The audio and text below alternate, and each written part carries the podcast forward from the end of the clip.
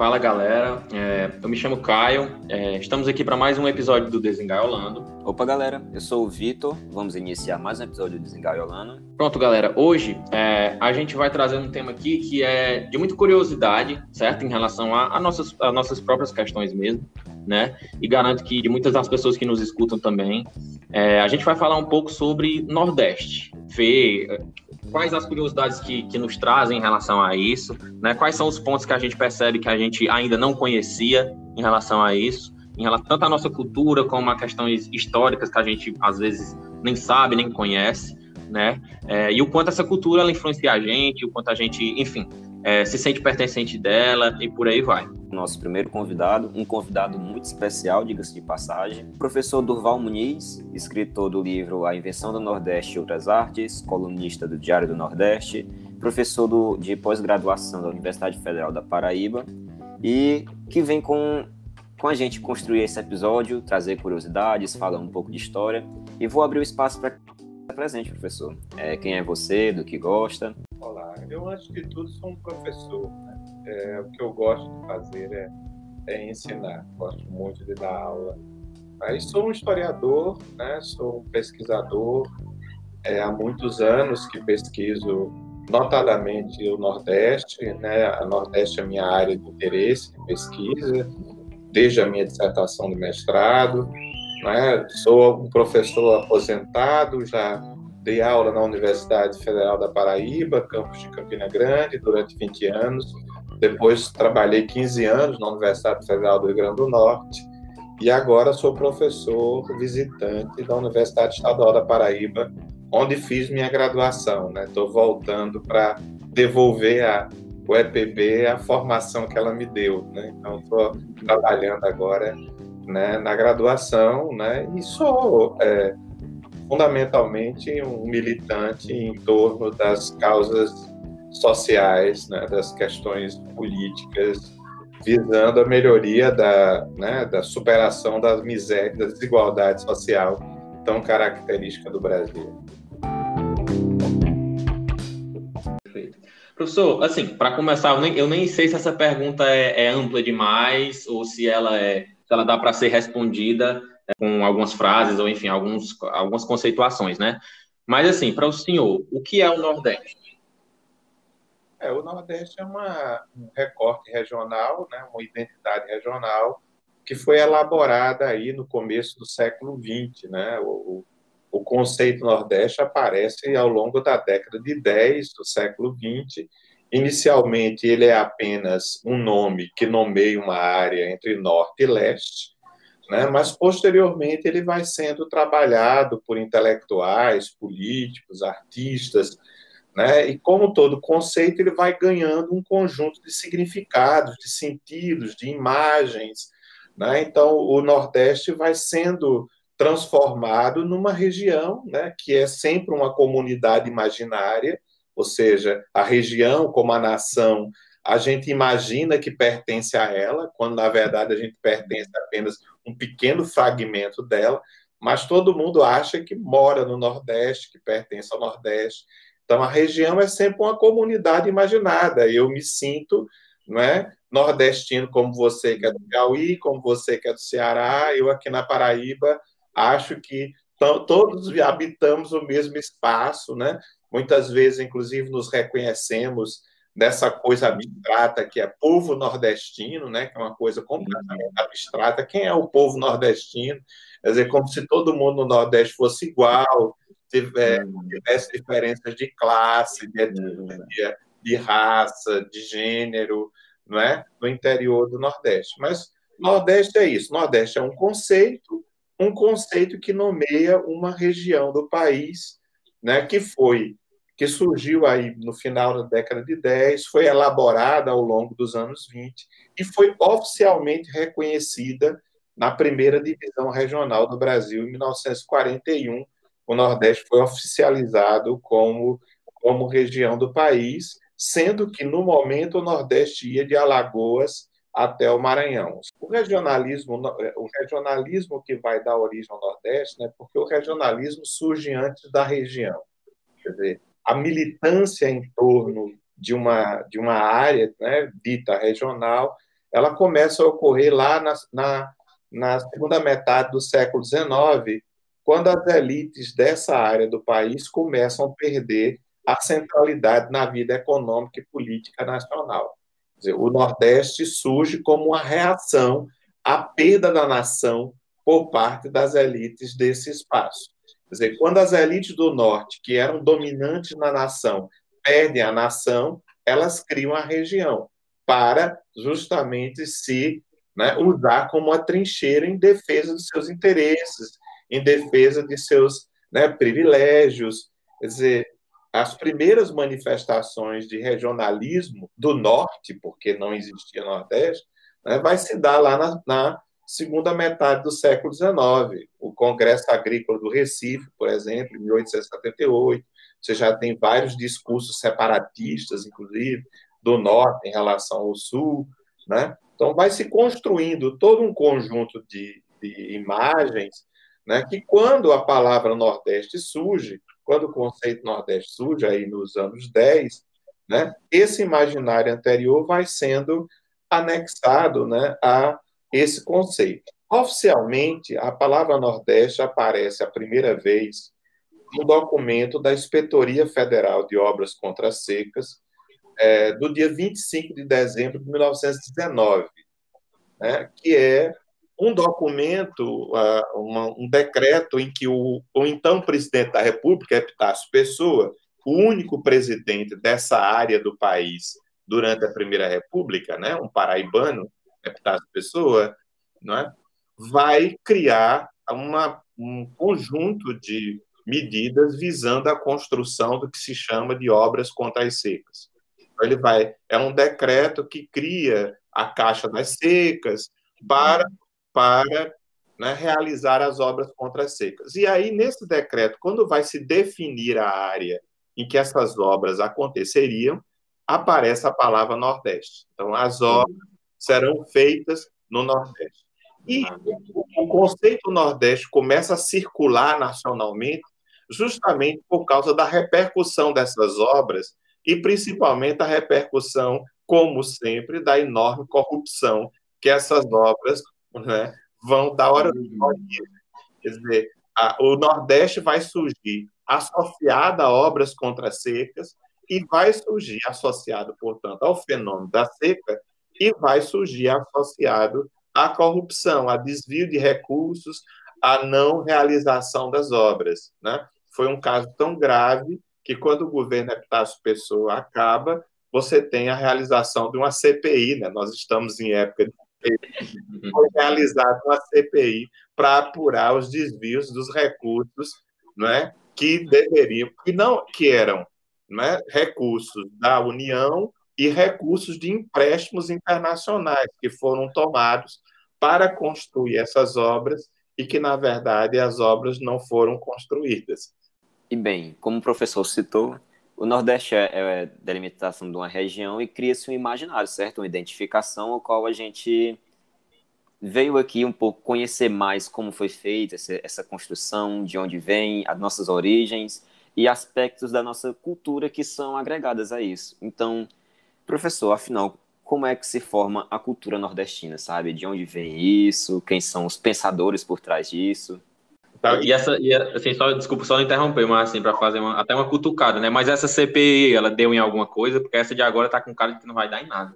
A CPI, para quem cometeu é, desvios, não deu em nada, né? Para variar, né? mas é, serviu em grande medida para você, não é? Tornar esse, esse conceito Nordeste conhecido nacionalmente. Ele começou a circular, né? Circular na imprensa, né? E aí Uh, veja, quando o Gilberto Freire publica, em 1937, a obra dele chamada Nordeste, né, que é, na verdade, eu considero que é a obra que né, termina todo esse processo de construção da ideia do Nordeste, né?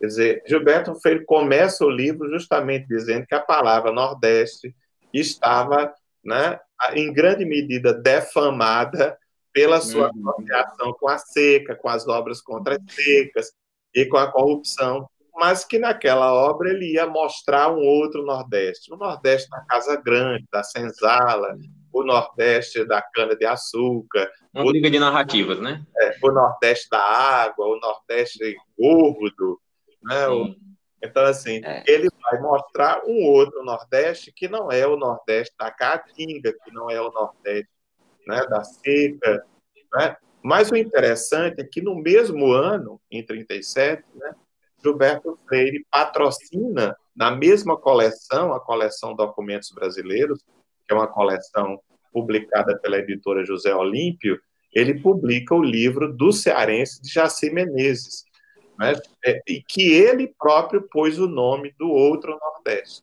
que é esse Nordeste aí da seca, né? que é esse Nordeste da, né? da, da, da Caatinga, né? esse Nordeste da pecuária, do algodão, que é em grande medida o Nordeste né, cearense, né, o Nordeste, uhum. onde os construído em grande medida pelos intelectuais cearenses. Que é o Nordeste recheado de estereótipos, né? É, uma curiosidade, assim, eu e o Caio debatendo um pouco antes de iniciar esse episódio, a gente conversava acerca da formação, assim, da, da nossa cultura e a gente teve o contato com as suas obras, certo?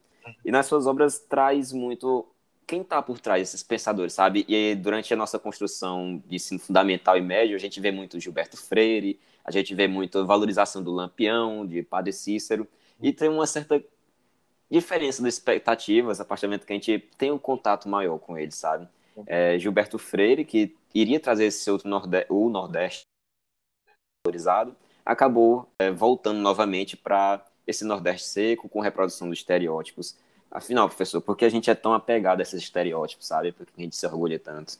Veja, essa, esse conjunto de imagens né, estereotipadas foram construídos a partir de interesses políticos, né, foram construídos a partir de interesses das elites desse espaço, né, que utilizou essas imagens durante muito tempo para é, conseguir cargos, conseguir verbas, conseguir investimentos. Né? A seca se tornou o grande argumento das elites nordestinas. Né? As elites nordestinas decadentes, né, econômica e politicamente, encontraram na seca o grande argumento para conseguir obras, investimentos, cargos, criação de instituições como a Inspetoria Federal de Obras Contra as Secas, depois o Denox, depois a Studene, o Banco do Nordeste. Né? A seca foi sempre o grande argumento. Né? Ora, e qual é o estado mais privilegiado em termos de seca? É o Ceará. Uhum. A, a, a, seca até 1877, 79 era a seca do Ceará. Né? Uhum. A, a seca só se torna seca do norte com a grande seca de 77, 79. Né? Veja, a, Ainda hoje eu ouvi dizer que o Brasil nunca teve uma catástrofe humana como essa, de 500 mil mortos. Né? Sim. As pessoas, e, as pessoas não sabem que na seca de 1877, 79, morreu 500 mil pessoas. Né? E não, eu não sabia, eu não sabia. E não foi em todo o país. Foi 500 mil pessoas entre Alagoas e Piauí. Pois é, isso foi, foi, um número assim assustador quando eu fui pesquisar, de verdade, porque eu não fazia a mínima ideia. Você está falando de 500 mil pessoas hoje, com o Brasil tendo 200 milhões de habitantes. Exatamente. É 500 mil pessoas no Brasil do final do século XIX, onde a expectativa de vida da população era de 33 anos. E é engraçado que até hoje, sabe, para quem é de fora do Nordeste, existe muito esse rito do ah, que tem que salvar o Nordeste da seca. Atualmente nós tivemos o, o atual presidente do, do Brasil vindo aqui para inaugurar as obras de transposição. Diga-se de passagem, ele só veio cortar a faixa, né? Mas veio com esse grande dito de, ah, vamos salvar o Nordeste da seca, sabe? Um processo natural. Quer dizer, a, a maior parte da população que tinha vivido a última seca no Ceará, em 1845, já estava morta quando veio a seca de 77. 79. As pessoas não tinham sequer experiência. Né? Então, assim, há uma desmemória muito grande nesse país, né? notadamente nas tragédias que atingem os homens pobres. Hum. As tragédias que matam os homens pobres, né? que ceifam a vida dos homens pobres. Por que, que a seca de 77, 79 se tornou a grande seca? Não foi por causa do fenômeno climático foi porque foi a primeira seca que atingiu as elites desse espaço. Né? Foi, nessa, começou, foi, nessa, foi nessa seca que começou a, que, que começou a difusão assim, da questão dos, dos campos de concentração aqui no Ceará? O campo de concentração, que é uma criação né, colonial, né, que existia nas colônias no, do imperialismo europeu, foi trazido para o Brasil na seca de 1915. Né? Uhum. Os campos de concentração existiram na seca de 15 e na seca de 32. Né? Uh, e foram outras grandes catástrofes humanas. Né? Uhum. Quer dizer, a seca de 1832, você tem fotos do jornal O Povo, por exemplo, né, de pilhas de cadáveres mortos do lado da estrada de ferro. São imagens que parecem com as imagens quando se abre os campos de, de concentração nazista. Né? Nossa. São imagens muito semelhantes. Corpos ressecados, pele e osso, não é? jogados na beira da estrada de ferro, que tinha sido construída a pretexto de resolver o problema da seca. Porque as elites do Nordeste, sempre que precisava de alguma coisa, usava a seca como argumento. Se você precisa de estrada de ferro, você diz que a estrada de ferro vai resolver a seca. Se você uhum. tem estrada de rodagem, você diz que a estrada de rodagem vai resolver a seca. Quando seca não se resolve. Dizer que vai resolver a seca é a mesma coisa que a Dinamarca dizer que vai resolver o gelo. O... é verdade. Dizer, é... Seca não se resolve, seca convive-se com ela. Né? E é... Você desenvolve tecnologias, estilos de vida, forma de produção que conviva com esse fenômeno climático que vai se, que vai se repetir, porque ele é natural. É quando você pergunta, por exemplo, né, é, sobre a cultura nordestina. Veja, a cultura nordestina é também um conceito que surge num determinado momento. Né? Quer dizer, é, o que é cultura nordestina? Quer dizer, é, em grande medida, foram intelectuais, né, notadamente os chamados folcloristas. Né? O Nordeste é a região que mais produziu folclorista por quilômetro quadrado do Brasil. Né? Há uma quantidade enorme, justamente porque o folclorista é quase sempre uma pessoa saudosa de uma uhum. cultura que está desaparecendo, saudosa de formas de vida, estilos de vida, manifestações culturais que estão em vias de desaparecer por causa do avanço da modernidade, por causa das transformações trazidas pelo capitalismo, pela sociedade industrial, urbana, né? Então, a, a ideia de cultura nordestina foi elaborada ao longo dos anos 20, né?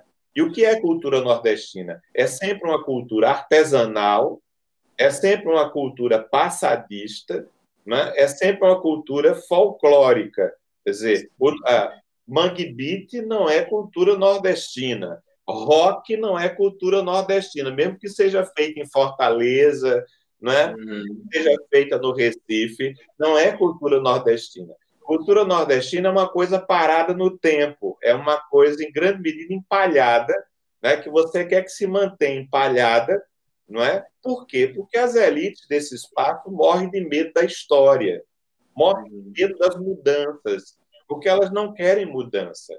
Elas querem que seus privilégios permaneçam. Quem está no poder tem medo da mudança, tem medo da transformação. Né? Você vive querendo a conservação. Então, as elites são conservadoras, inclusive do ponto de vista cultural. Né? Veja, por exemplo, como Ariano Suassuna, sendo secretário de Cultura de Pernambuco no governo Arraes, que era um governo de, de esquerda, tratava o Mangue Beat, não é? Quer dizer, não financiava de forma nenhuma, porque ele considerava um absurdo, não é? Que jovens da cidade do Recife, né, fizessem a fusão do maracatu, de caboclinho, de embolada, né, de corte com ritmos internacionais, com riffs de guitarra, não é? com a, o pop internacional. Para ele, isso era um, um, horror.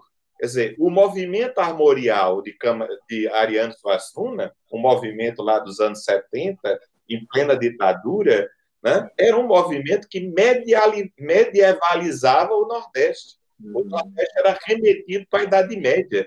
a música armorial não era nem sequer uma música tonal, era uma música modal, era uma música próxima do canto-chão. Por isso que os discos do Quinteto Armorial, a gente ouve uma música atrás da outra e parece que está ouvindo a mesma música. E é a, a mesma impressão que a gente tem quando a gente escuta um coral cantando cantochão na Idade Média. Então, assim, é uh, essa visão de um Nordeste ibérico, mas de uma Península Ibérica na Idade Média.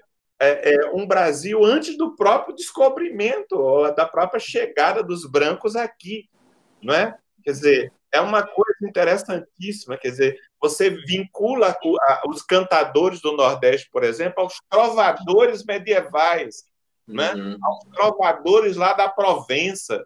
Né? E o mais interessante é que tem um cantor, uma artista contemporâneo na Occitânia, né? que resolveu pesquisar os cantadores nordestinos para reencontrar a música da Occitânia.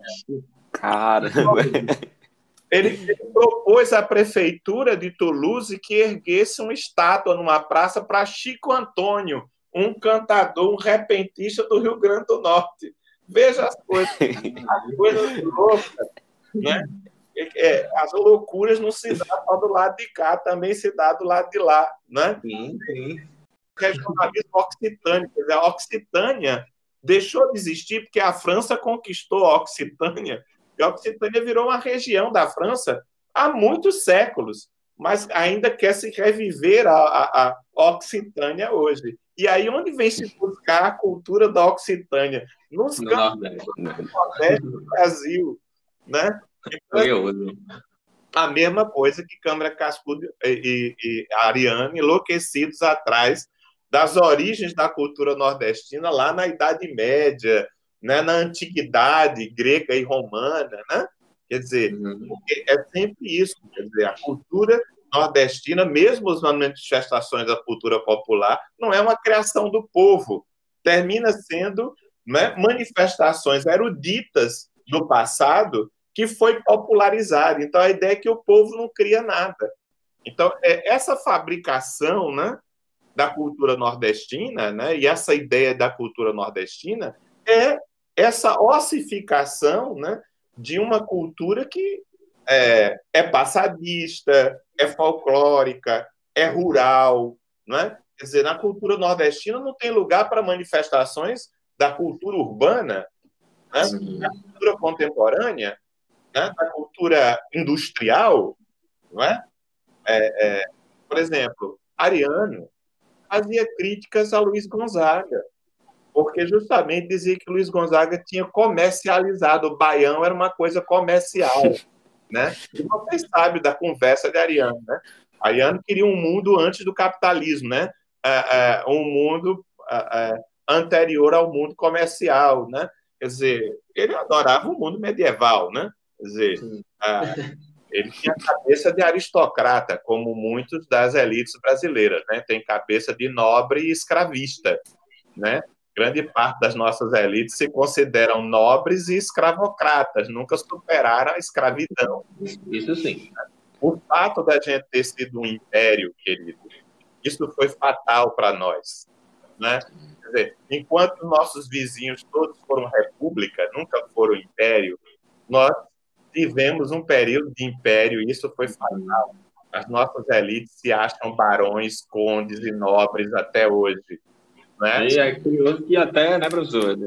Mas assim, professor, é assim, muito interessante, né? Isso que o senhor traz. E assim, é, a gente vê que a, a, as artes, elas são, querendo ou não, criadas em cima disso, né? Desses, desses enfim, desses imaginários e, e dessa própria disseminação de, de, do que é, do que acontece na região e etc. E isso vai gerando a cultura. A gente sabe que a cultura é, uma, ele é um, um aglomerado de, de coisa, de arte, de enfim, de, pessoas, de, de, enfim, de costumes e etc. Então, assim, hoje, é eu acho que agora entrando um pouco mais, porque querendo ou não, tudo que o senhor vem trazendo acaba despertando uma questão filosófica na gente, né? Lembrando que da, das, das abominações que a gente viu em algumas manifestações pedindo a volta do regime imperial no Brasil, e, os, né, os monarquistas. Abismado com algumas coisas dessas.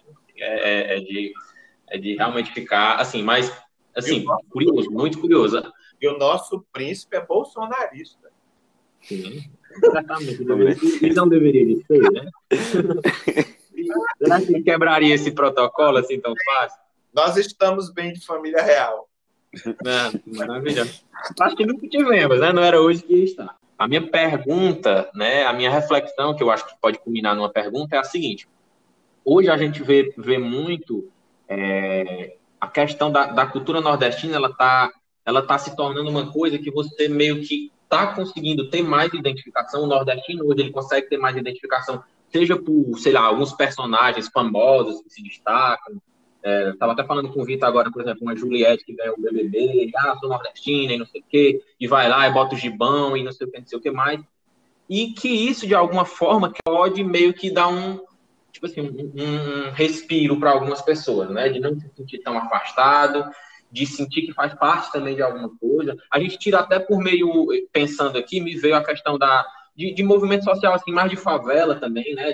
De, de, de algumas pessoas que vão lá, que criam um, um funk, uma, um rap, uma coisa, que é uma, que é uma cultura mais de dentro daquela realidade ali, e que ele se sente representado por aquilo ali, e aquilo ali, de certa forma, torna ele, sei lá, mais fortes para enfrentar aquela realidade, compondo alguma coisa, ou desafiando o sistema de alguma forma, e etc. E se, de alguma forma, o senhor não vê que essa cultura, que apesar da gente ver que é, é foi fruto de, de algumas organizações né, de pensadores que, que, preferiram que fosse de um jeito, ou de, seja mesmo de corrupção por conta dessa questão das secas, etc., que foi se montando assim, se isso não acaba de alguma forma trazendo um certo um, um, alívio, dizendo assim, ah, eu sou nordestino mesmo, eu consigo porque isso, apesar de eu saber que isso fomenta muito machismo em alguns aspectos, né, fomentar, ah, se eu sou o cabra da peste, eu não posso aceitar certas coisas, etc., mas o senhor vê que de alguma forma isso pode ser positivo ou não? Veja, assumir a identidade nordestina, né? A gente tem que saber que identidade é essa. Né? É uma identidade em grande medida degradada. A identidade nordestina, né, é coloca a gente num lugar de subalternidade, de segunda categoria no país. Então, é, primeiro que não existe uma cultura nordestina. Existem culturas. O Nordeste é variado em todos os aspectos que você possa imaginar. Não é possível você imaginar que nove estados da federação, do tamanho dos estados brasileiros, eles vão ter qualquer homogeneidade do ponto de vista físico, climático, de solo, de vegetação. Né? O Nordeste não é homogêneo em nada do que você, em qualquer aspecto. O Nordeste é múltiplo. Do ponto de vista do clima, ah, o Nordeste é seco. Não, o Nordeste não é todo seco.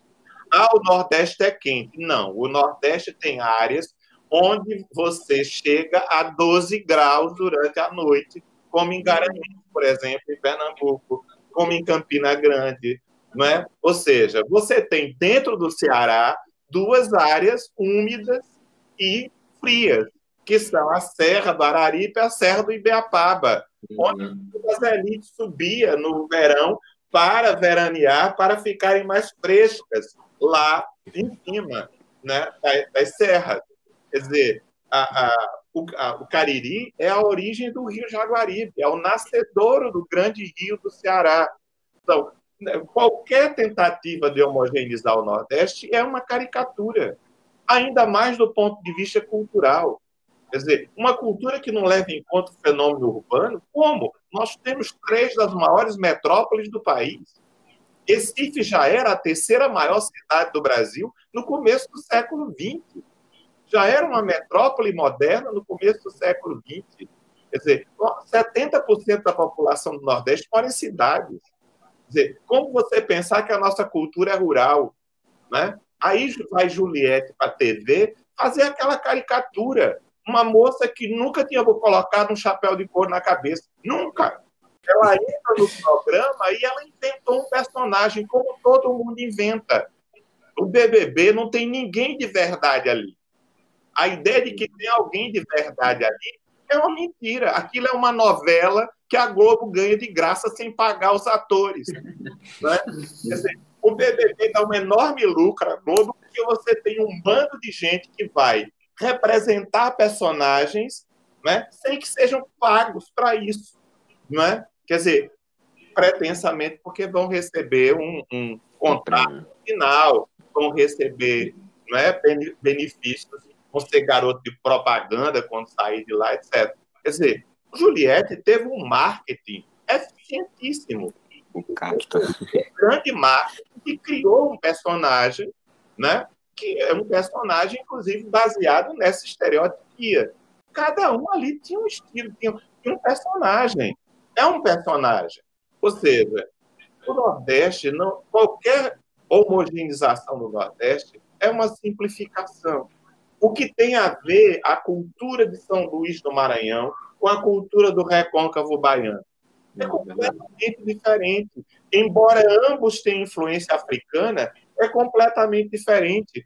O, o São Luís, a gente parece que está no Caribe. É uma influência muito clara da cultura caribenha. Né? Salvador tem uma grande presença da cultura da África, do outro lado da África, porque a Bahia se comunica com a África e se comunicou durante muito tempo. Né? Ou seja, é, o que tem a ver a cultura do sertão baiano com o do recôncavo baiano? Né? Tem a ver Barreiras com Salvador? São completamente diferentes do ponto de vista cultural e do ponto de vista étnico. Enquanto em Barreiras a maior parte da população é mestiço de indígena e branco, a maior parte da população de Salvador é negra. É a cidade mais negra do país, se não da América. 80% da população é afrodescendente em Salvador. Né?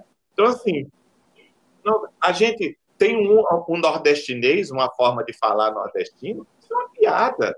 Nós temos várias formas de falar. É, as pessoas de, as pessoas de Petrolina não falam como as pessoas do Recife. Petrolina está a 800 quilômetros do Recife. Petrolina é uma hora de voo de avião a jato do Recife. Para vocês terem uma ideia do tamanho de Pernambuco. Não é? A Paraíba, a gente leva oito horas de carro para atravessar, para chegar de João Pessoa a Cajazeiras. Isso a gente atravessa vários países na Europa. Isso é. É verdade. E aí as pessoas têm a pretensão. A Juliette construiu um personagem. Né? Foi eficiente em construir. Ora, veja, ela foi espertíssima. Você entra num programa e você já tem nove estados da federação para votar em você. Fora, fora os nordestinos que moram em todo canto do Brasil. Em todo canto do Brasil tem nordestino. Né? Então, assim, era muito claro logo no começo do programa que ela venceria. Ela venceria se ela não pisasse muito na bola, ela venceria. Porque ela tinha um personagem extremamente bem trabalhado. Ela é uma moça inteligente. Ela é uma moça extremamente é inteligente. Extremamente inteligente. E que soube justamente que teve uma boa assessoria não é? é, é de marketing para criar esse personagem. Agora, o que é lamentável? É uma moça né, que vai fazer propaganda do cangaço. Né? O cangaço, que é uma coisa lamentável do ponto de vista das mulheres. O cangaço se caracterizou pelo rapto, pelo estupro, né? pela violência contra as mulheres. É inadmissível que uma moça vá botar um chapéu de cangaceiro né, e se orgulhar de ser cangaceiro. A maior parte das cangaceiras estava no cangaço porque foram raptadas, raptadas muito moças ainda, a maioria adolescentes, e que se mantinha no cangaço porque se saísse morria. Morria. Não é? Ou seja, se ficar o bicho pega, se correr o bicho come. Né? É claro, um ou outra gostou da vida, daquela vida. Quem aqui é, sempre vai ter as as, em toda coisa vai ter as exceções. Pessoas que se apaixonaram pela, pelo homem que a raptou, isso vai acontecer. Que Dadá pode ter se apaixonado por, por isso, tudo bem, mas não é você ah, esquecer que o cangaço né, é, praticava o estupro né, como uma prática comum, quer dizer, e a violência contra as mulheres o rapto, o desprezo machista em relação às mulheres, quer dizer, aí você atualizar o cangaço, a gente tem que entender o cangaço na sua época. Agora, mitificar o cangaço, tornar o cangaço um mito válido para os nossos dias, o que é o cangaceiro? O cangaceiro é um homem absolutamente violento. Você está reproduzindo um modelo de masculinidade violenta, agressiva, tóxica. É? Quer dizer, o cangaço é, ver professor universitário né, mitificando o cangaço é uma coisa lamentável. Quer dizer, você tem que entender o cangaço como fenômeno histórico, sociológico, né? Agora, até por isso, entender o cangaço é não mitificá-lo. História é uma coisa, mito é outra. Né? Quer dizer, você trazer esse mito para os nossos dias, ele não é válido para os nossos dias. Né? O cangaço, a gente deve deixar ele no passado. Né? Quer dizer, Sim. como a gente deve deixar o messianismo no passado, como a gente deve deixar o coronelismo no passado. Né? Não ficar idealizando essas figuras o tempo todo, né? como a produção cultural em grande medida do Nordeste faz. O tempo todo ela gira em torno desses personagens, do Beato, do Cangaceiro, do Coronel, do Jagunço, né? Uhum. E aí a gente fica realimentando essas coisas, inclusive o desejo de coronel das pessoas, o desejo de, de violência, de, né? o desejo místico das pessoas, Quer dizer, você fica, vocês são psicólogos, sabem Sim. que essas coisas produzem subjetividades. Sim. Né? Quer dizer, as subjetividades são produzidas por narrativas. Quer dizer, as narrativas produzem, nós não nascemos com subjetividade. Não é? Quer dizer, a subjetividade é social, é cultural. Né? Quer dizer, como vai dizer Lacan, é a linguagem que constitui, inclusive, o sujeito.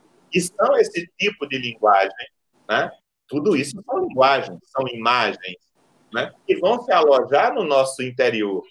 E aí você vai se descobrir desejando ser coronel, que era o desejo dos cangaceiros. Os cangaceiros queriam ser coronel. Quer dizer, era o grande projeto do cangaceiro, né? Era se colocar no lugar do coronel. E eles, eles serviam os coronéis.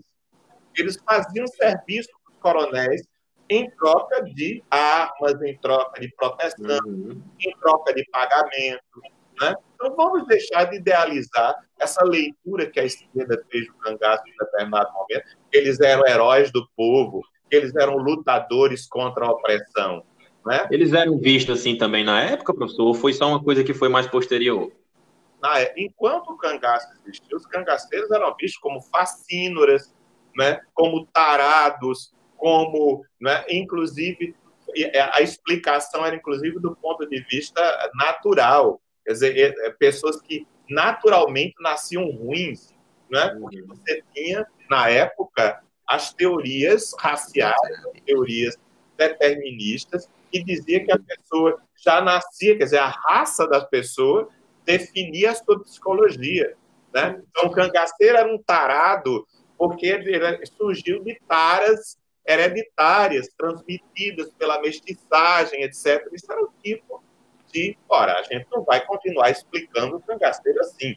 A gente precisa entender as motivações sociológicas, antropológicas, históricas do cangaço. O cangaço tem a ver com concentração da propriedade da terra, tem a ver com luta pela terra, tem a ver com disputas de família né, entre parentelas. O cangaço, o cangaço tem uma série de elementos que a gente pode discutir. Agora, o cangaço ser uma coisa válida para os nossos dias, a gente está se vestindo de cangaceiro, me ouve, né?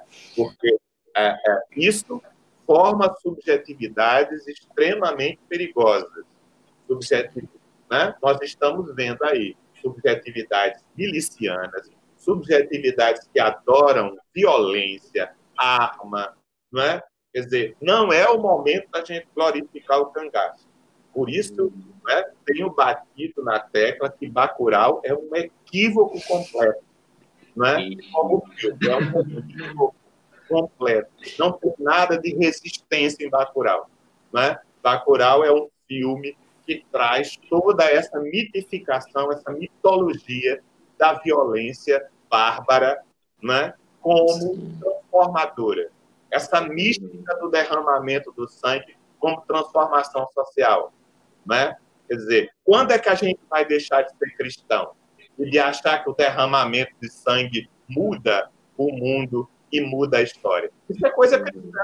O cristianismo é que Cristo derramou o sangue por todos nós e acabou com o pecado no mundo, porque o cordeiro foi imolado. Quando é que a gente vai continuar? Até quando a gente vai continuar imolando cordeiros em nome né, de acabar com o pecado, a desigualdade, a injustiça no mundo? É, é, é bem, bem impactante, né?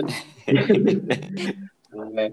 E assim, porque eu, particularmente falando, eu realmente não posso nem dizer que não gostei de Bacurau, porque eu gostei muito, né? Assim, mas, mas claro, toda é, é, eu acho que o, o conhecimento, né, a, a, a, o confronto de ideias, a, enfim, conhecer mais sobre alguns pontos de vista diferentes, é justamente o que faz a gente despertar esse, esse, né, essa fagulhazinha, você ficar pensando, ixi, eu realmente nunca tinha visto por esse ponto, né? E eu realmente nunca tinha visto por esse ponto. Por, né? por que os heróis de Bacurau não são o professor e a médica? Por que não são justamente os personagens que favorecem a vida? Os hum, é. personagens que investem na vida. Os personagens que não favorecem a morte e que não cultuam a morte. Eu acho que existe muito uma, essa questão da, da, da, da lavação de alma pela vingança, né? De, todo um, de toda uma é terrível. coisa. É terrível. Quer dizer, eu nunca, eu, eu não falo sobre as intenções do autor de uhum. Bacurau, porque nunca conversei com ele, nunca li nada, não li o roteiro para saber as intenções. Agora, o que me choca foi justamente a recepção do filme. Ver as pessoas no cinema, não é, vibrando com a cabeça de alguém sendo explodida. Isso é, isso é uma... Bacurau é pesado, Bacurau é pesado. Isso é terrível. Isso mostra como a sociedade brasileira está doente. E o que nós temos aí é consequência dessa doença. Bolsonaro não é um episódio isolado. Bolsonaro é representa uma boa parte da sociedade brasileira. Bolsonaro Sim. ainda, apesar de tudo, ele ainda tem o apoio de quase 30% da população. Isso é um escândalo. É um escândalo. Que mostra o quê? Que a sociedade brasileira é uma sociedade doente, né? E sem memória. E fascismo. Porque isso é fascismo, você vibrar com a morte do outro. Você vibrar. Quer dizer, eu saí do cinema quase vomitando, né? É, saí enojado pelo tipo de reação fascista, o mesmo tipo de reação que a gente assistiu em Tropa de Elite um filme que foi feito para criticar o Capitão Nascimento e todo mundo ficou com o Capitão Nascimento. Tem uma, tem uma, uma você falou agora do, do, do, Tropa de Elite, tem, eu vi um tweet um tempo atrás aí, que ele citava justamente isso, né, tipo, é, quem tem um desenho que é Rick and Morty, eu não sei se né, o professor conhece, mas enfim, o Vitor talvez conheça e tal, uma, animação, né, que ela é bem filosófica, bem niilista, sabe, trabalha justamente isso, e o, e o Rick, que é um, enfim, um cientista que viaja em portais intertemporais e tudo mais, ele é todo, tipo, milista também e tal. Aí o cara, nesse tweet, o cara dizia justamente, ele citava alguns personagens e dizia, quem, quem acha que, que, que deve endeusar, por exemplo, Capitão Nascimento, Rick Sanchez e tal, é porque realmente não entendeu personagem, né? Não entendeu a, a, a, a ideia do autor. A mesma coisa é quem vibrou com Lunda, com Lunga. Lunga, né, do, do Bacurau. Um, um, um cortador de cabeças. Ah, mas eles estavam sendo atacados, eles tinham que reagir. Claro, uma coisa é reagir, outra coisa é fazer um ritual macabro de cortar a cabeça depois que as pessoas estão mortas. Ah, uma outra, uma, uma, outra, uma outra coisa é você enterrar alguém vivo sem direito a julgamento. Quer dizer, que república nós vamos construir? Que sociedade democrática nós vamos construir se você acha normal pegar um inimigo e enterrar ele vivo? sem que ele tenha nenhum direito a se defender, se ele tem, tem direito a um julgamento justo. Recosta na Professor, e inclusive, como o senhor falou, é, forma-se a subjetividade né, por trás dessas obras. E eu não sei se, se eu estou viajando aqui no pensamento, mas dá para fazer até uma associação com o cenário atual do, do caso Lázaro, sabe? De toda essa folclorificação da morte de alguém, sabe? Dessa banalização, desse machismo imbuído de, de caçada e tudo mais. Quer dizer, nós, nós não nos chocamos diante da execução de um ser humano que leva 125 tiros, né? Quer dizer, por tudo que Lázaro tinha feito, né? E ele não era santo, está muito claro que ele era um jagunço a serviço de fazendeiros e de políticos da região, e matá-lo foi justamente silenciar né, para quem ele trabalhou, livrar a cara de quem ele trabalhou, né, porque uma pessoa sozinha não passa 20 dias fugindo da polícia. Ainda mais com 5 mil. É, com 270 policiais, com helicópteros, drones, não sei o quê. É difícil que ele teve a ajuda de alguém. E se ele teve a ajuda de alguém, é porque ele trabalhava para esse alguém. Não é? Quer dizer, ele era um dos vários pistoleiros que existem no Brasil, né, trabalhando no campo, matando né, é, inimigos dos grandes proprietários de terra, que tomam a terra dos outros, dos vizinhos, assim, matando os vizinhos. Isso é típico da história do Brasil. Né? Quer dizer, a história do Brasil é a enorme concentração da propriedade da terra, porque, inclusive, você mata os pequenos proprietários e se aposta das terras deles, você mata os índios e se aposta das terras deles. É isso que faz com que o Brasil tenha gente que tenha é, fazendas do tamanho de um Estado europeu, de um país da Europa. Isso é que é escandaloso. Né? E mais escandaloso é você normalizar, né, dar 125 tiros numa pessoa. Festejar, né? não só normalizar. Festejar de uma forma mais macabra. Né? Joga o cara, parece um pacote, né? e sai vibrando na frente das câmeras. Não deixa nem as câmeras se esconder. Né? Neymar, pelo menos, deixou as câmeras sair para ele começar a rir, a gargalhar lá no túnel do Maracanã. Na frente das câmeras, pelo menos, ele chorou. Então, para entrar no Jaracarezinho e matar 25, né? aí você, é. É. você, você pode. Um dia você mata 25. Agora, Lázaro deu um banho neles durante 20 dias. Né? E aí, claro, eles estavam com ódio dele. É claro que estavam. Né? Eu não tinha nenhuma dúvida que o desfecho ia ser aquele. Eu não, é, eu não tinha nenhuma dúvida que Lázaro é claro. ficar vivo, que ele não ia ser preso. Né? Até porque ele próprio não ia querer ser preso. Né? É. Ele próprio provocou a sua morte. E o cara sabe o que ele ia passar. Só as torturas que ele ia sofrer. Né? Uhum. Então ele preferiu morrer. Né? Quer dizer, a, a, então, e eles mataram ele. Né? Como era de se esperar né? como a população, em grande medida, estava querendo. Né? Agora, isso é terrível. Quer dizer, você tem uma, uma sociedade né, em que o, o, o filme Bacurau, quer dizer, o mocinho, um dos mocinhos era um matador de aluguel. Né? Quer dizer, dava teco na cabeça das pessoas na cidade. As hum. crianças, a atração era as crianças à noite assistindo na TV, ele dando teco na cabeça das pessoas, gravado por uma câmera de segurança. É esse o país que a gente quer? É esse os heróis que a gente quer? Eu não quero uma sociedade em que Lunga e o homem do Teco sejam os heróis. Sejam os heróis, né? Eu quero uma sociedade daquele cordelista que ficou rindo e tirando sarro, versando com a cara do prefeito. Não é? É, era engraçado. Esses são os meus heróis. Né? Quer dizer, a, a médica, né? a alcoólatra, mas que estava lá salvando a vida das pessoas, cuidando das pessoas, não é? O professor negro, preocupado com as crianças, não é? Agora, pessoas, as pessoas vibraram com a vingança, com a matança, não é? Quer dizer, ora, a sociedade brasileira já tem matança suficiente, né? O pobre. É uma sociedade é. que morre 60 mil pessoas todo dia. A gente não precisa ir ao cinema para ver matança. Né? A matança já acontece do nosso lado todo dia. Né? Então, assim. Eu acho que é até uma coisa bem normalizada. O, o, último episódio que a gente gravou, professor, foi justamente sobre essa questão da espetacularização da morte, né? De hoje as pessoas, sei lá, ligar o, e almoçar e ligar o 90 ali para ficar assistindo morte, e prisão e violência enquanto comem e tudo, né?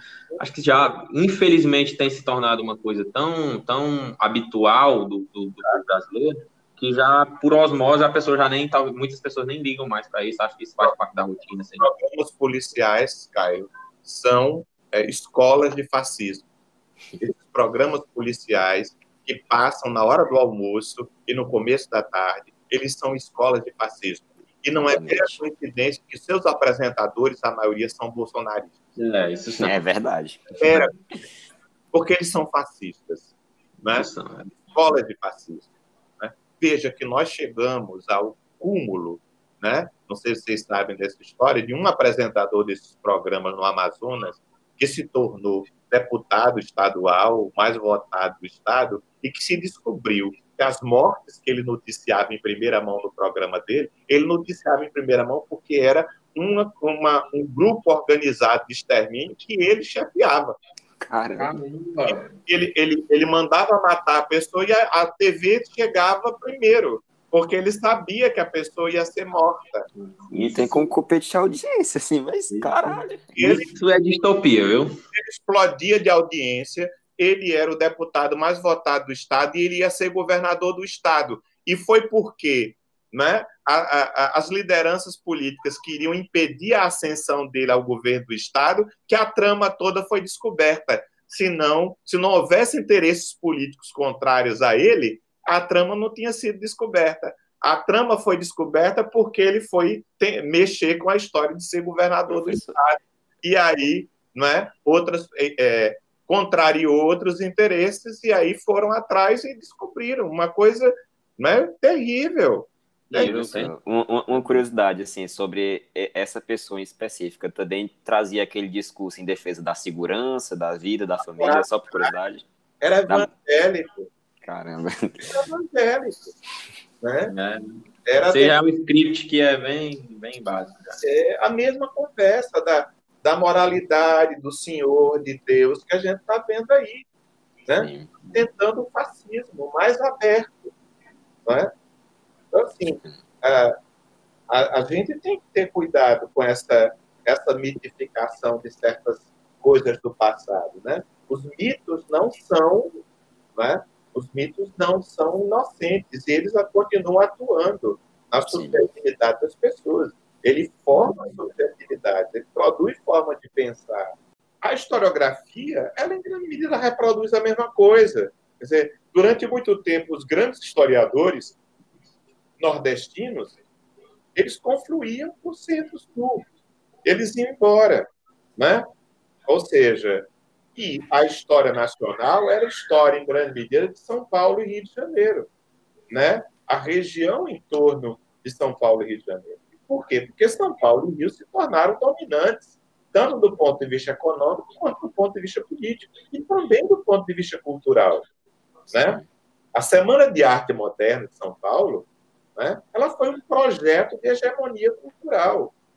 Né? Por isso, que Gilberto Freire, o movimento regionalista tradicionalista do Recife, tentou se contrapor ao modernismo, porque era a última tentativa das elites daqui né, não se subordinarem completamente, porque já estavam subordinadas do ponto de vista político e econômico e não queriam se subordinar do ponto de vista cultural e estético. E foram, perderam. Né? Gilberto Freire, lá nos anos 70, tem que escrever um texto dizendo regionalismo e tradicionalismo a seu modo modernista, ou seja, incluindo o movimento dele dentro do movimento modernista, reconhecendo que o modernismo venceu, a narrativa modernista venceu. Toda vez que a gente vai fazer história da cultura brasileira, no século XX, começa depois da Semana de Arte Moderna, aí tudo mudou, né? como se só tivesse havido modernismo em São Paulo como se não tivesse havido movimento modernista no Rio, em Minas, na Bahia, em Pernambuco. Em vários lugares teve movimento modernista.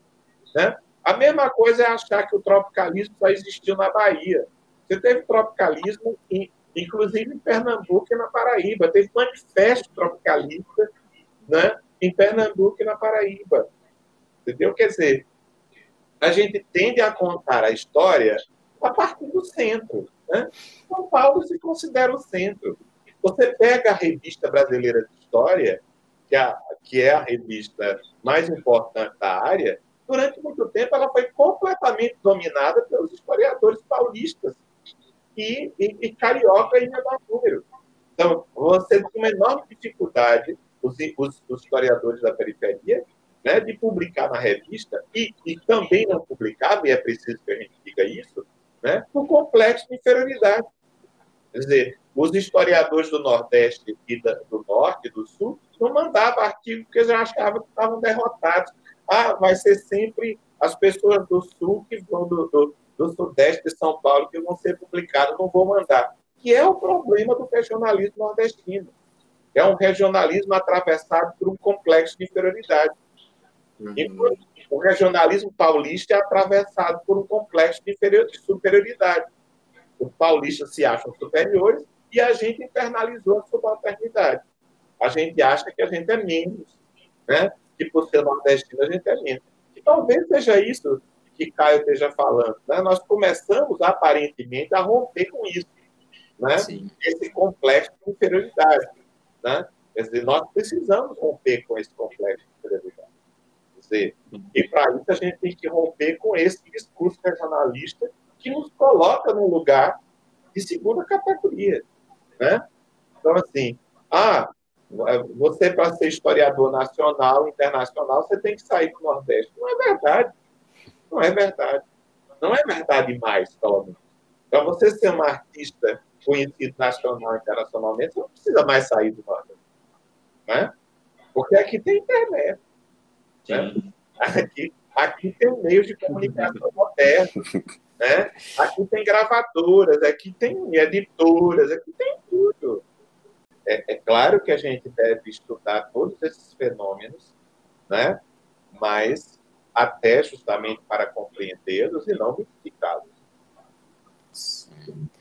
É, professor, eu gostaria aqui de entrar em um, em um, ponto que também foi uma das pautas que a gente gostaria da, de trazer hoje na, na, nossa conversa acerca de Nordeste, que surgiu de uma conversa pessoal minha e do Caio, que foi o seguinte, por que que tantos acontecimentos da história nordestina acabam sendo apagados da história nacional, sabe? Porque, por exemplo, no Ceará a gente tem um contato com o Dragão do Mar, coisa que raramente a gente vê em livros de histórias nacionais. Aqui no Piauí tem a Batalha do Genipapo, que foi uma das grandes batalhas de, da, da independência, e nos livros, nos livros de história nacional aparece como a independência como não sendo algo de, que houve derramamento de sangue, enquanto isso ocorreu, por exemplo, aqui no, no Brasil.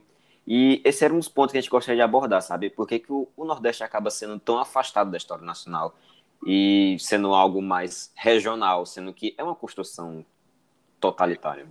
Veja, por um lado, você tem uma centralidade da historiografia brasileira no Centro-Sul.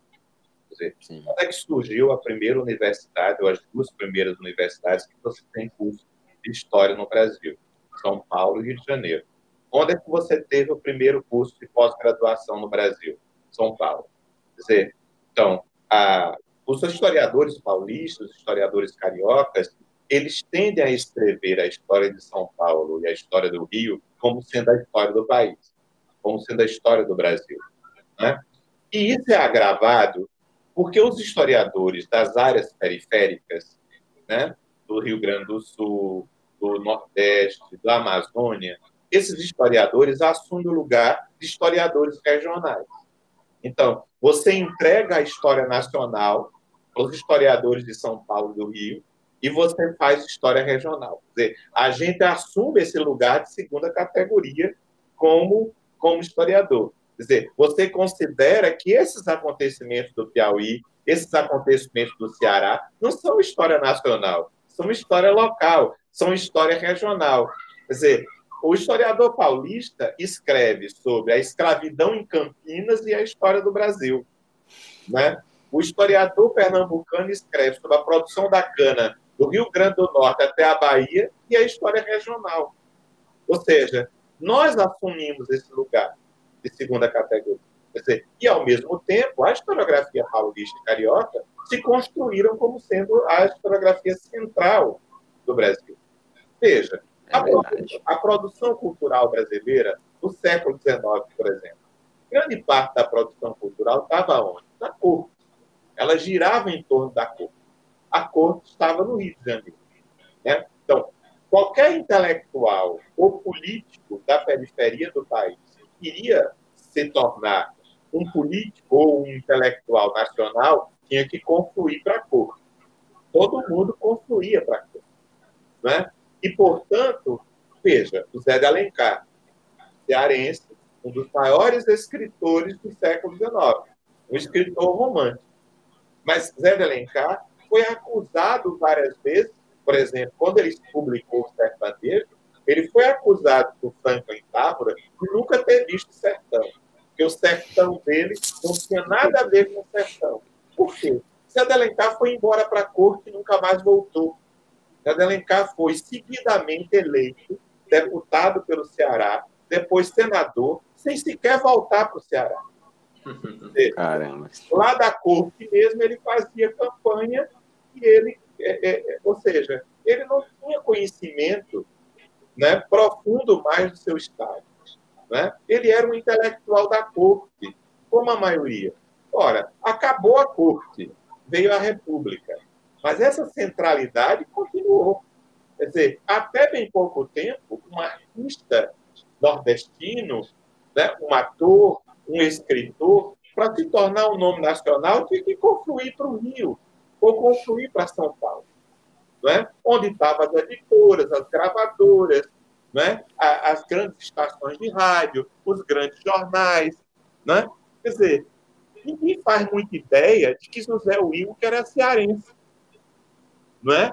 Porque José Wilker foi embora para o Rio de Janeiro, né? inclusive mudou o sotaque, fez, né? fez trabalho com fonoaudiólogo para perder, em grande medida, o sotaque acentuado que tinha, até para conseguir fazer vários personagens.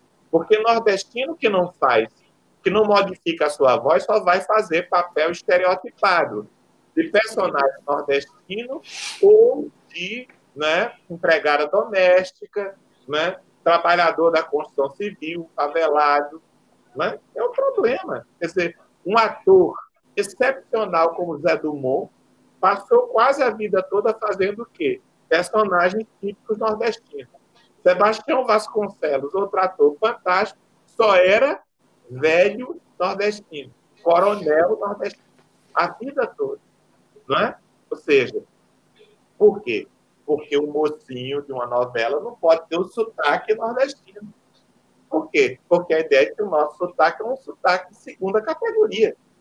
Né? Quer dizer, a ideia é que nós cantamos muito, que a nossa. Cada lugar tem um canto.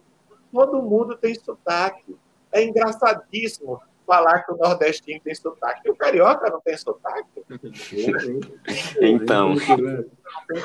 O paulista do interior, o paranaense, o gaúcho, não tem sotaque?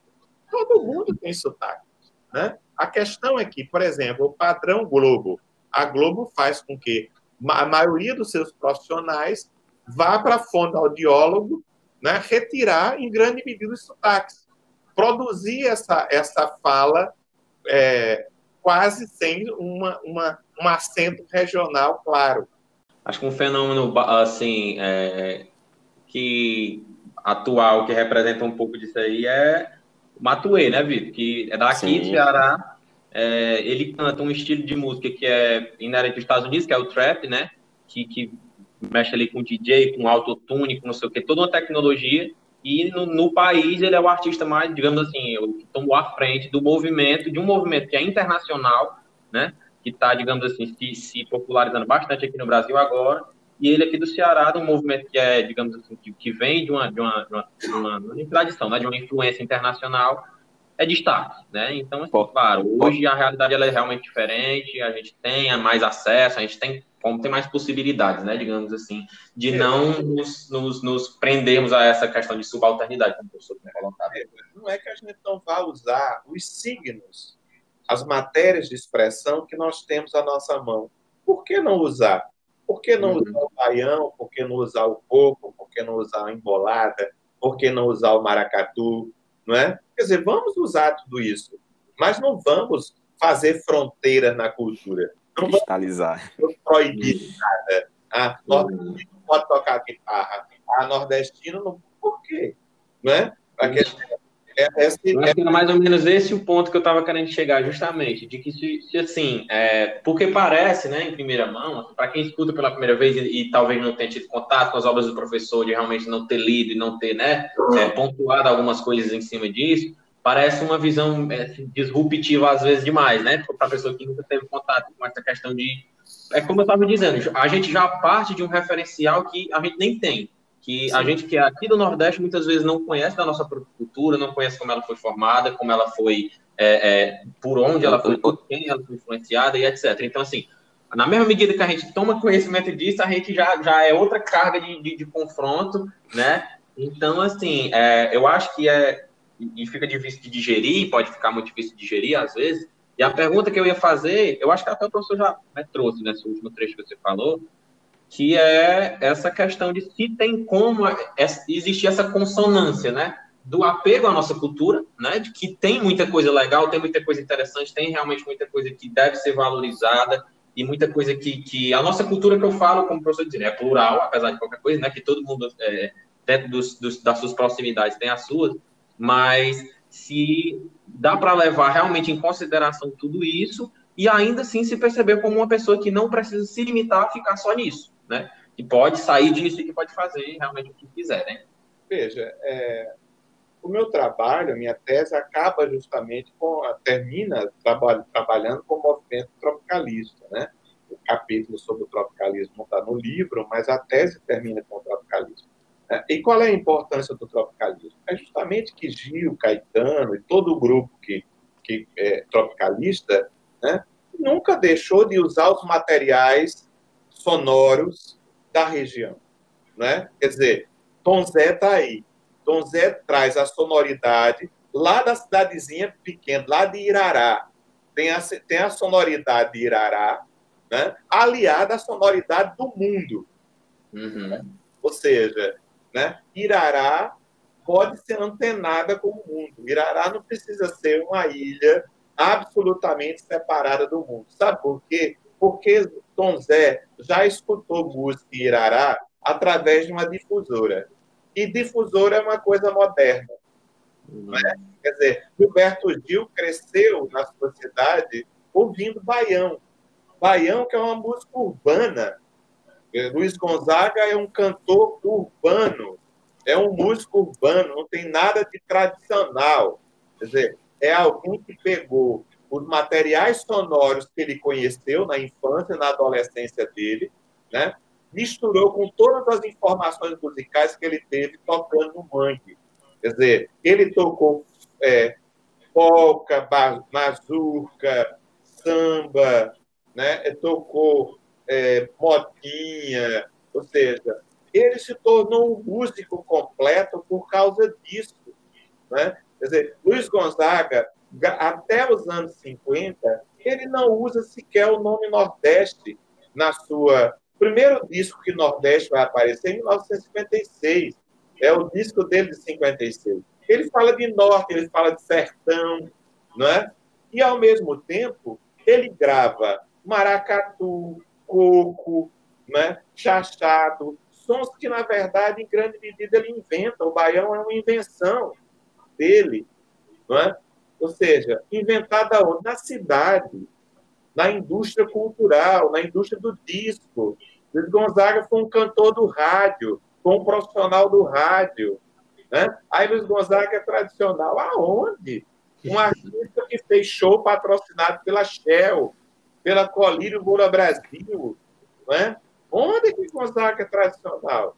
Quer dizer, ele usa a tradição, porque tradição é invenção. Você inventa a tradição. E a tradição é inventada justamente quando a modernidade chega. Não pode ter tradição sem modernidade. É, é verdade. Então, assim, existe todo um arquivo sonoro anterior que ele vai usar, né? ele vai utilizar.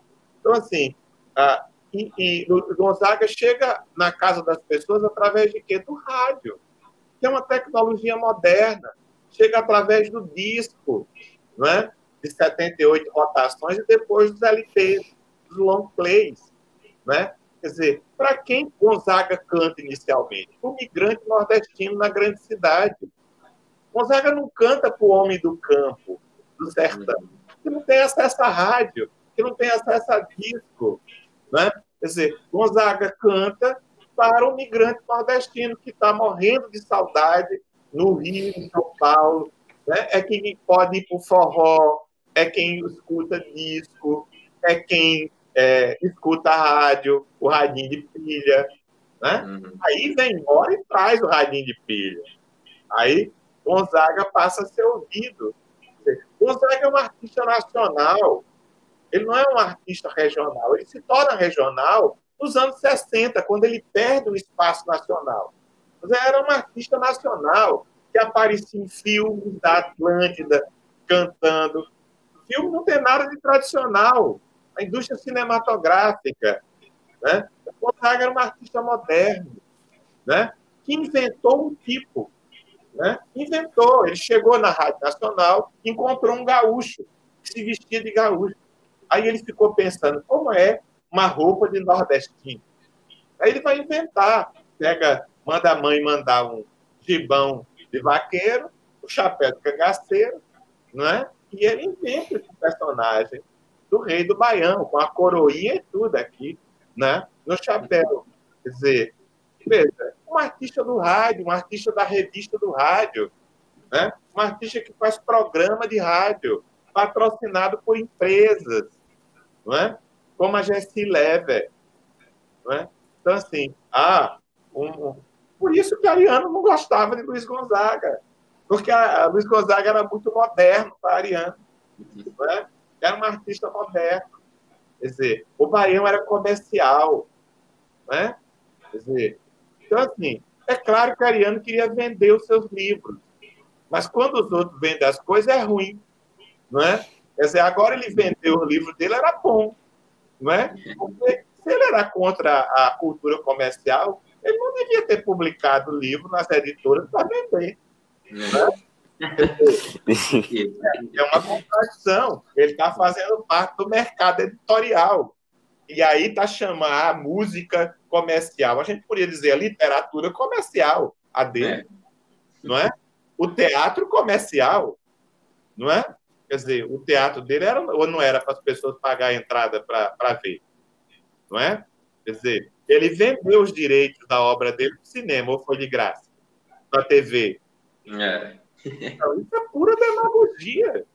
Isso é pura demagogia. Não é?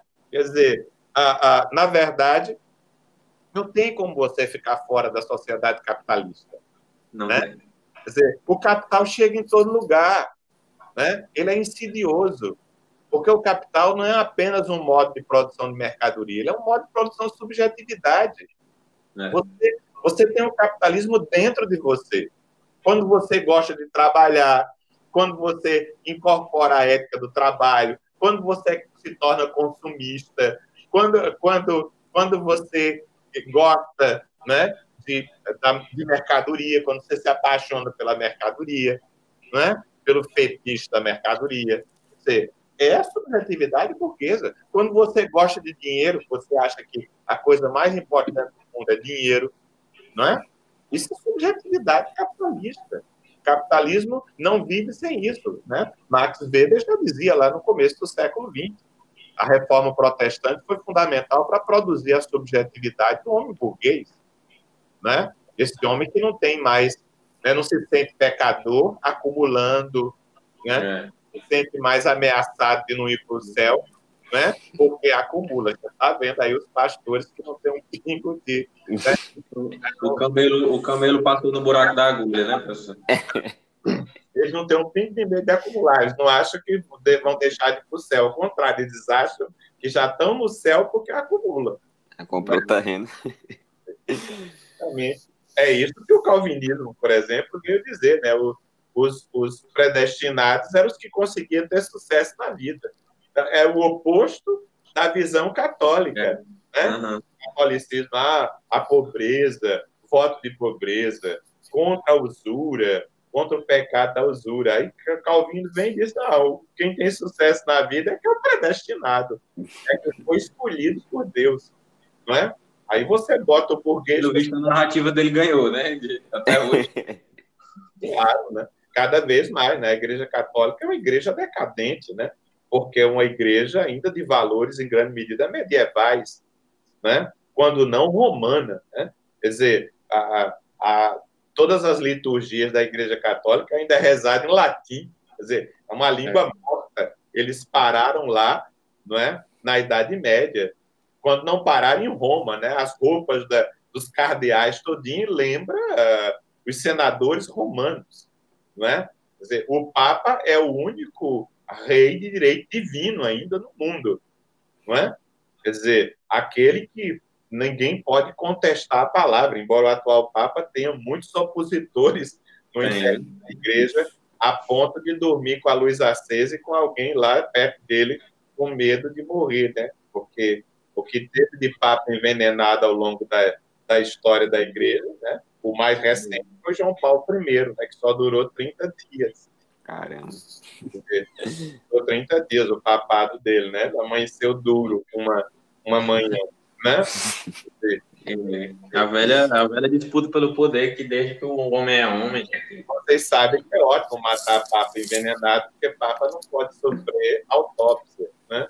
É. Caramba, é verdade. Eu vi isso aí no filme do, do, do livro e no filme do Dan Brown, né? Do, do acho que é Anjos e Demônios, se eu não me engano, eu, eu, eu vi isso aí. Isso no... Papa Francisco, que é efetivamente o Papa que vem tentando modificar determinados discursos da igreja, justamente para torná-la mais contemporânea, senão ela vai morrer. Não é? E já foi chamado de comunista por diversos bolsonaristas.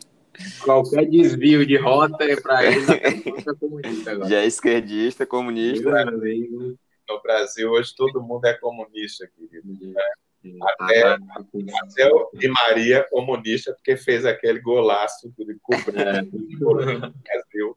É comunista. Se você, me, se você me traz tristeza, você é comunista. É tipo isso. A, a, a lógica é aquela, para a extrema direita, tudo que está à esquerda é esquerda. Pronto, acabou. É, não adianta. área do comunismo que foi, sempre foi usado no Brasil para né, favorecer uh, a manutenção do status quo, né, para impedir que haja qualquer melhoria né, da situação da população, qualquer redução da desigualdade social, qualquer redução da miséria, né, qualquer distribuição de renda. As elites brasileiras sempre lançam mão de dois discursos, do anticomunismo e da corrupção. Né? É. Isso é a coisa mais manjada. Os, os maiores corruptos falando de corrupção. Né? E a, a, a, corrupção, ela, por, por, um tempo, ela tomou vez, né? E, e agora o comunismo parece estar voltando de novo, que não sei como, né? Mas, enfim. E falando em, nessa questão do, do espantalho do comunismo, né, professor? Até uma questão de curiosidade mesmo, que eu também não sabia, né? Assumindo minha ignorância pela quinquagésima vez aqui nesse podcast. Mas que aqui também teve um massacre mais ou menos relativo assim, ao que pelo que eu li, né, ao que foi mais ou menos Canudos, né, que foi na, na a questão do massacre da, do caldeirão dos jesuítas, né, que tinha, que tinha meio que o Estado usou dessa narrativa do, da questão do comunismo, porque era uma comunidade que trabalhava para si, que dividia o lucro entre si e tudo mais, e o Estado foi lá e massacre, de, gira aí em torno de 400 pessoas a mil pessoas, né, Caramba. O caldeirão do deserto, como se chamava, né, pessoas que cultuavam um boi zebu, né, o padre Cícero comprou um boi zebu, né? E era um boi tão excepcional, era uma coisa tão excepcional para a época, um boi zebu, que as populações passaram a achar que o boi era divino, era santo. Cultuar. Passaram a usar a, a, as fezes do boi para curar as feridas, para passar a urina do, do boi nas coisas, né? Mas, na verdade, a, a a grande questão é que eles começam a ameaçar a, a, a propriedade da terra dos vizinhos, né? Quer dizer, sempre é a questão da terra, né? Do monopólio da terra. Canudos foi a mesma coisa. Dizer, Canudos foi a repressão foi convocada pela Igreja Católica, né? A Igreja também do Ceará também fez uma campanha para né, para a invasão e a destruição de, de é, do Caldeirão, né? Porque você, desde o final do século XIX, a Igreja Católica no Brasil quer exterminar o catolicismo popular, quer romanizar a Igreja Católica. Dizer, as práticas do catolicismo popular passam a ser vistas com desconfiança pela cúpula da Igreja Católica. Né? E a Igreja Católica que vive uma crise enorme com a proclamação da República, porque ela era uma religião oficial durante o Império, com a proclamação da República, ela perde a condição de religião oficial, né? quer dizer, a República é pretensamente um regime laico, né? e aí a Igreja Católica né, tem uma grande preocupação com a retomada do controle sobre essas populações que praticariam um catolicismo cheio de práticas mágicas, né? É uma mistura de, de crenças indígenas, africanas, né? Então, isso, tanto o fenômeno do Padre Cícero é isso, como Canudos é isso, como o Caldeirão é isso, né? Caldeirão é um massacre enorme, né? Dizer, polícia usada para massacrar camponeses, pobres. E essa ideia, por exemplo, a, a ideia dividia todas as coisas, né? não, não, tem nada de comunismo do ponto de vista moderno. Né? Tem, a ver, é. tem a ver com a ideia do comunismo cristão, né? a visão comunista cristã, quer dizer, aquela ideia de todos os cristãos reunidos em volta de uma mesa, dividindo o pão, e é a imagem da Santa Ceia. Né? A grande mensagem de Cristo na Santa Ceia é essa: você divide o pão entre todo mundo, né? É o ágape, né? Todo mundo é igual e todo mundo uhum. recebe a mesma a mesma porcentagem de pão. Né? Quer dizer, isso para o que parece ser um horror imenso para a maioria de, das pessoas. Né? Essa, essa ideia de que as, as pessoas estejam iguais é, parece que não é enfrentada com, com, com um prazer muito grande para algumas pessoas. Né? O que é estranhíssimo numa república, esse é o princípio da república. O princípio da república é que todos são iguais perante a lei. Né? Quer dizer, embora no Brasil haja generais que se acham acima da lei. Né? A gente está vendo aí. A gente se acha acima da lei. São né? melhores né? Eles são melhores do que os civis, eles, são, eles estão acima da lei. Quer dizer, na realidade, na realidade, no Brasil, se o problema fosse só se achar acima da lei e não literalmente estar acima, então estaria certo, né? Mas a gente vê casos que realmente tem algumas pessoas que estão acima. E é, é Esse assim. é o problema, né? Porque Por muito pouco já está acima. A justiça brasileira não é republicana. Né? Uhum. A justiça brasileira é, em grande medida, não é, ainda né, uma justiça que lida com um mundo de privilégios, privilegiado, né? uma visão nepotista da justiça, uma, uma visão em grande medida aristocrática né? do mundo. Uns são mais iguais do que os outros. Né? A famosa frase, você está tá falando com o que você pensa que está falando com quem, né? É, claro. A famosa é. carteirada, né? A, é, a carteirada, carteirada é, típica, né? é de uma sociedade onde as pessoas não se acham iguais perante a lei. Né? Exato. Então, lei serve para os mais pobres, né? lei serve para. Essa passagem de a lei serve para os mais pobres, velho, já vai novamente voltar, vou trazer aqui novamente um paralelo bem atual, de, acho que foi ontem, se eu não me engano, que teve aquele descerramento de uma festa clandestina com 1.500 pessoas Sim. e teve aquela icônica frase da, da, da, da blogueira dizendo vai para a favela. Caramba, que retrato social disso, viu, velho? Não é, polícia não é para a casa dela, até porque a maior parte dos policiais vem das camadas populares, né? Embora, embora às vezes eles esqueçam disso, né? Sim. Que massacram seus próprios irmãos de cor, hum. Né? E de condição social, né? Mas até porque querem fugir de lá, né? querem ser diferentes, querem se diferenciar então, a, a, nós somos uma sociedade da distinção. Esse é um grande problema. Né? Uma, a sociedade onde a ideia de distinção tem uma enorme importância. Né? Acho que a escalada, a escalada que é imposta, digamos assim, que é figurada para a gente desde que a gente vai crescendo, é uma escalada de que, tipo assim, alcance o suficiente para você realmente se distanciar do que você é hoje, né? É, quando você parte de um ponto mais baixo, se acho que a gente pode falar assim. Então, grande medida, assim, tenha vergonha de onde você veio. Isso, né? E usa essa vergonha de forma tão, tão, né, tão, tão forte a ponto de você se distanciar o mais possível dela. Então, é, é uma, é uma, é uma visão de, de realmente refletir, né? A quantidade de nordestinos que se torna mais paulista do que os paulistas, se torna mais carioca do que os cariocas, falam chiando mais. É, passa dois dias no Rio e chiando. Já é, volta chiando, mas que de piada é que sempre ocorre na... na é, então, assim... Porque é a consciência da subalternidade, a ideia de que o nordestino é subalterno, e aí eu quero deixar de ser nordestino. É, é por aí, é por aí. Tá, tá em, e, está em camadas bem implícitas, mas a gente com certeza consegue perceber que é realmente por aí mesmo. Né? Então, assim, professor, é, a gente queria agradecer, a gente, eu acho que, assim, a, a, a simbolicamente foi interessante, porque realmente a gente começou conversando de Nordeste e terminou ter conversando sobre Brasil, que é que dá para saber que é, não é uma coisa separada da outra, né? Que foi, eu acho que o que a gente quis deixar é, é, de mensagem aqui também, né? Nessa é. uma hora e meia de, de, de, conversa que a gente teve.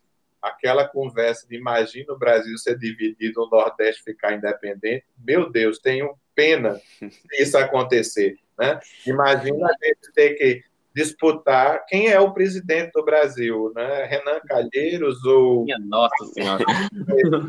ou José Sarney, por favor. Meu Deus. Então, né? quer dizer, é, é melhor que a gente fique junto com o Brasil até para fazer contraposição a um Até para ter corpo, né? Para se precisar de algum forma. Ainda mais fascista né? porque existe ainda um Brasil mais conservador e mais fascista em outras Sim. partes. E nós precisamos fazer parte do Brasil para incomodar. Né? Exato, exato, perfeito, perfeito. É, professor, muitíssimo, muitíssimo obrigado, de verdade. Assim, foi, foi maravilhosa a conversa. Agradecemos aqui mais uma vez a disposição do senhor, tá? Até esse horário aqui conversando com a gente. Mas, assim, foi, foi muito elucidativo. Foi, eu acho que é, é, realmente contemplou tudo que a gente queria conversar, né, as ideias que a gente queria trazer. Fazer meu agradecimento novamente, foi muita satisfação poder receber o senhor, trazer ter essa troca que foi bem frutífera de muita coisa. Como o Caio disse, abordou o que a gente gostaria, mas abordou também um pouco mais, trouxemos social, trouxemos questões psicológicas, filosóficas aqui. Então, as portas vão ficar também abertas para futuros contatos, quem sabe. Foi muito, muito prazeroso esse momento. E é isso, professor. Um grande, muito, muito obrigado por isso. Boa noite a todos. Boa noite. Valeu, pessoal. É, e é isso. Siga nós nas redes sociais e valeu. Valeu.